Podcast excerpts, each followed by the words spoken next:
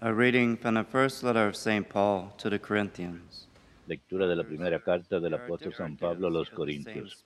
Hermanos, hay diversidad de dones, pero un mismo espíritu. Hay diversidad de servicio, pero un mismo Señor.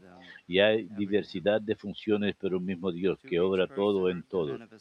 En cada uno se manifiesta el espíritu para el bien común.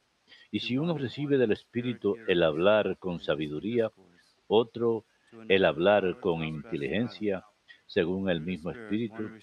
Hay quien por el mismo Espíritu recibe el don de la fe y otro por el mismo Espíritu don de curar. A este le han concedido hacer milagros, a aquel profetizar, a otro distinguir los buenos y los malos espíritus, a uno la diversidad de lenguas, a otro el don de, de interpretarla el mismo y único Espíritu obra todo esto, repartiendo a cada uno en particular como a Él le parece.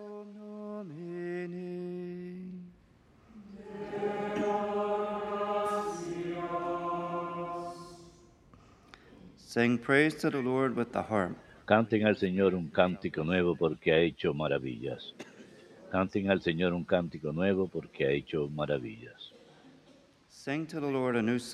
Canten al Señor un cántico nuevo porque ha hecho maravillas. Su diestra le ha dado la victoria, su santo brazo. Canten al Señor un cántico nuevo porque ha hecho maravillas. El Señor da a conocer su victoria, revela a las naciones su justicia. Se acordó de su misericordia y su fidelidad en favor de la casa de Israel. Canten al Señor un cántico nuevo porque ha hecho maravillas. Los confines de la tierra han contemplado la victoria de nuestro Dios. Aclama al Señor tierra entera. Griten, vitoren, toquen. Canten al Señor un cántico nuevo porque ha hecho maravillas.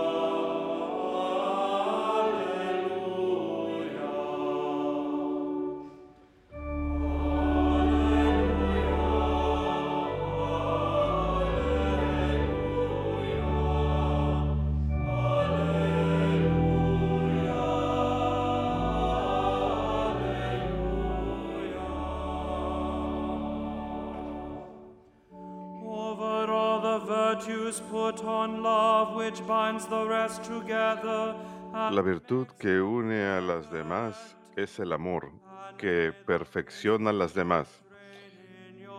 Que la paz de Cristo reine en sus corazones.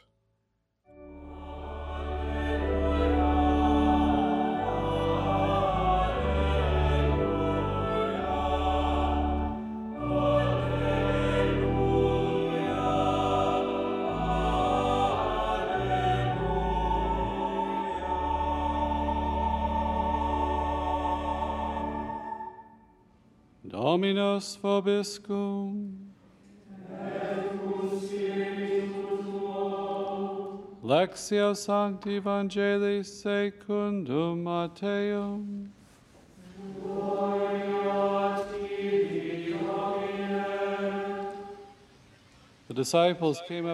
En aquel tiempo se acercaron los discípulos a Jesús y le preguntaron, ¿quién es el más importante en el reino de los cielos?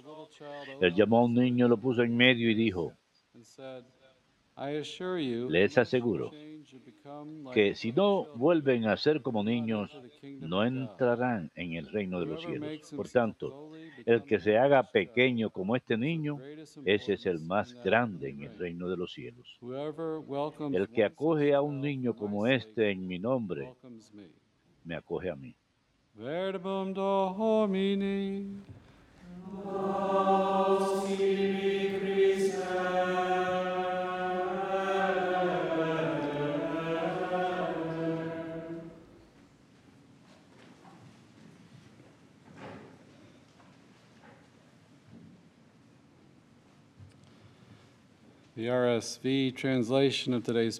La traducción del pasaje de hoy dice, y llamaron a un niño y lo pusieron en medio de él, y a of heaven." menos que ustedes se hagan como este niño, no entrarán en el reino de los cielos.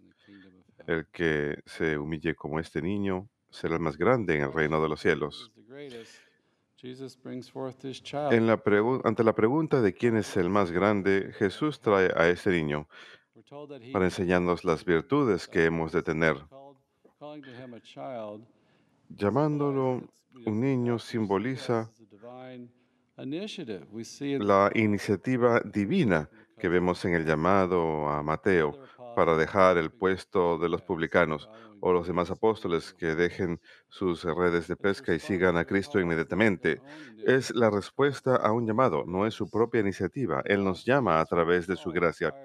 Y responder a ese llamado exige cierto sentido de la juventud que nos permite llamar ese, contestar ese llamado. En la Jornada Mundial de la Juventud siempre, eso me recuerda siempre cómo tienen ese sentido de entregarse a una causa. No se aferran a nada, no tienen muchas posesiones, tienen la libertad de seguir, la libertad de responder a Jesús, de dejar atrás las cosas del mundo y nuestras preferencias para seguirlo. El Evangelio según San Marcos utiliza la frase de que dejan sus redes inmediatamente. Y Jesús toma al niño y lo pone en medio de ellos. El niño está dispuesto a esto, es moldeable, no está, no pelea con Jesús, deja que lo ponga donde quiera. Jesús nos tiene haciendo diferentes cosas en la vida, nos eh, guía a diferentes lugares, nos pide que hagamos cosas sorprendentes, nos pide que tengamos la misma flexibilidad. A menos que se hagan pequeño como este niño, el verbo en, el griego utiliza la voz pasiva, no utiliza el forma de metanoia, de cambio, sino, como lo traduciríamos, hacerse a menos que se hacen, a menos que se hagan, a menos que se hagan pequeños. Jesús es el que nos está cambiando. Tenemos eh, que alejarnos de nosotros mismos y acercarnos a Él, permitir que nos cambie, tener docilidad, seguirlo, ser discípulos. Y madurar significa cargar nuestra cruz, entregarnos a Él. Y el ser mismo del niño simboliza la receptividad necesaria para ingresar al reino. Ser humildes. Jesús nos eh, manda que imitemos a ese niño, que seamos como niños. Los niños lo reciben todo de sus padres, dependen de sus padres, tienen humildad, no confían en, no dependen de sí mismos, tienen cierta conciencia de que tienen toda esa incapacidad, que necesitan ayuda. También vemos que hacernos como niños, el verbo hacerse puede traducirse como nacer. Y me gusta esa imagen porque todo es por la gracia de Dios, es su obra en nosotros. Vemos en el misterio de la encarnación que el verbo se hace carne, que Jesús, el verbo, asume naturaleza humana y que ese misterio se repite en nosotros a través de la fe y el bautismo, que Jesús ha de nacer en nosotros. Eso es lo que sucede cuando somos bautizados. Recibimos la gracia santificante, el pecado original queda borrado, recibimos la vida de Dios. Así que con la ayuda de la iglesia, a través de la prédica de la iglesia y el llamado a la fe, los sacramentos, la ayuda de la Santa Madre Iglesia, nacemos, nacimos del agua en el Espíritu. San Juan capítulo 2 habla de esto. Nacemos de las alturas, que hemos de convertirnos en hijos en el Hijo. Tenemos esa filialidad adoptiva a través de la gracia de Dios, por la cual ahora podemos llamar a Dios ahora Padre. Podemos rezar al Padre en Jesús, en Jesús a través de Él, con Él. Ingresamos a su oración en la misa. La misa, primero que nada, es la oración de Cristo la ofrenda de Cristo en la que ingresamos, nos convertimos hijos en el Hijo.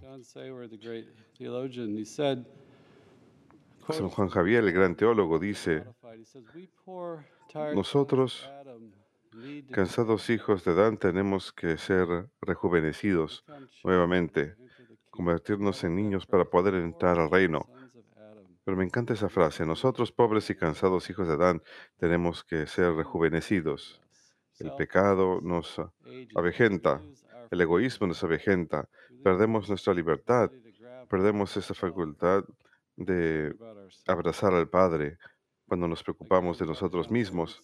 El Padre John Seward dice, ser como niño significa tener la- una mente y corazón en contacto con la realidad, no obstruida por las fantasías de la sabiduría del mundo, estar listos para recibir la verdad, sus maravillas, con asombro ante lo que vemos. Los niños de manera natural tienen ese sentido de la maravilla. A medida que crecemos, vivimos en el mundo virtual, un mundo de nuestros propios conceptos e invento, en un mundo de ilusión. Recuerdo haber escuchado una persona africana que estaba viviendo en los Estados Unidos y decía, la seguridad del occidente, que de alguna manera al tener dinero y cosas, tenemos esa seguridad. Ella decía que es todo una ilusión, que nos permite vivir en una ilusión de nuestra propia fragilidad, nuestra sal- salud y nuestra dependencia radical de Dios para nuestra existencia. Santa Teresa, por supuesto, doctora de la Iglesia, su doctrina fue una de infancia espiritual. Ella solía decir que la infancia espiritual significa que reconocer que no somos nada, esperar todo de buen Dios, así como un niño pequeño lo espera todo de su padre. Nuevamente, el niño reconoce cómo carece de fu- fuerzas y habilidades y corre a sus padres cuando tiene miedo, confía en ellos cuando hay peligro, no confía, no depende de sí mismos. Ella diría, mi cielo es permanecer para siempre en la presencia del Señor, llamarle mi Padre y ser su hija. En sus brazos divinos no temo las tormentas. Un abandono total, una entrega total, eso es mi amor. Los niños nos dan testimonio de esto. Significa reconocer la debilidad de, de uno, esperarlo todo del buen Dios, así como un niño lo espera todo de su padre. Para decirlo sencillamente, radicalmente estamos llamados a radicalmente pertenecerle a Él, a reconocer que no existimos sin Él, que somos criaturas, que lo hemos recibido todo de Dios. Santo Tomás de Aquino dijo que el arma principal de ataque del diablo es el abandono de la esperanza, la desesperanza, y que ese es el pecado más grave cuando perdemos esa esperanza, esa confianza a Dios, que nos está dando los medios de la salvación. Eso es lo que Satanás está tratando de hacer. Siempre está tratando de lograr que confiemos en nosotros mismos, que nos volvamos hacia adentro de nosotros mismos. Eso es lo que la cultura nos grita todo el tiempo. Sé independ- independiente, sé fuerte. Por seguro hay cierto sentido de verdad en ello, cuando uno se desarrolla psicológicamente como adulto, pero lo tomamos a extremos radicales. Necesitamos a Dios, necesitamos su gracia, necesitamos confianza, no en nosotros mismos, sino en Dios. Así pues vemos que Satanás trata de echar abajo esas enseñanzas de confianza, de entrega, de abandono. En Apocalipsis capítulo 12 vemos el dragón, la serpiente antigua vestida ahí. Tenemos la gran señal que aparece en el cielo, la mujer vestida del sol con la luna a sus pies y en su cabeza una corona de 12 estrellas y tiene un niño y cuando llora con dolores de parto y otra señal aparece en el cielo. y ahí el gran dragón rojo con siete cabezas. Su cola barre un tercio de las estrellas del cielo y las echa a la tierra.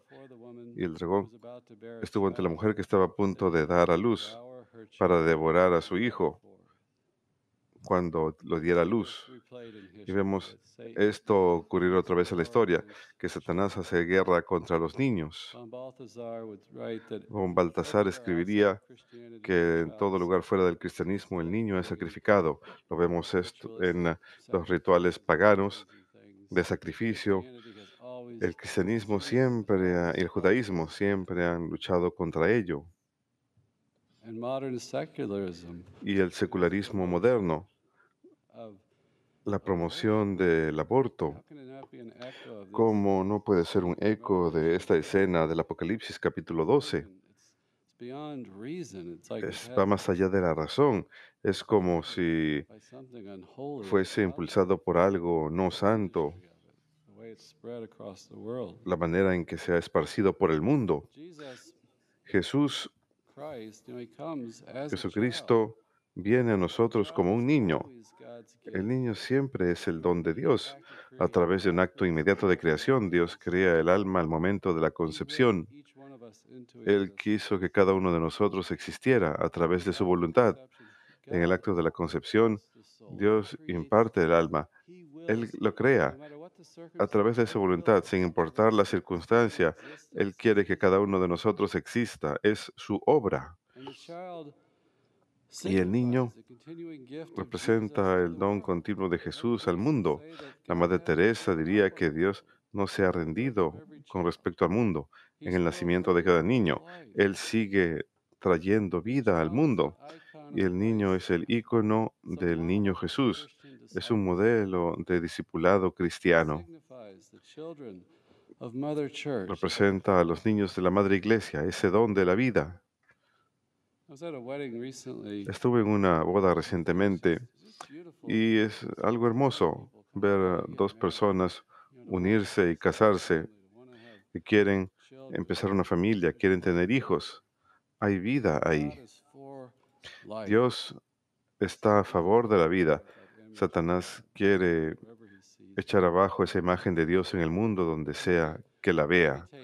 Hemos de imitar estas cualidades de ser niños, de tener vida divina en relación a Cristo. Él quiere darnos participación en su vida, de manera que prosperemos, que seamos santos, que tengamos paz y alegría en esta vida. Eso sucede no a través de la afirmación propia que el mundo enseña, sino a través de la fe y la conversión y el discipulado y la dependencia. Y todos podemos hacer eso. Esas son las buenas nuevas. No tenemos que tener los estándares del mundo para ser grandes. Estamos llamados a tener fe, entrega, humildad para poder ser los más grandes en el reino de los cielos.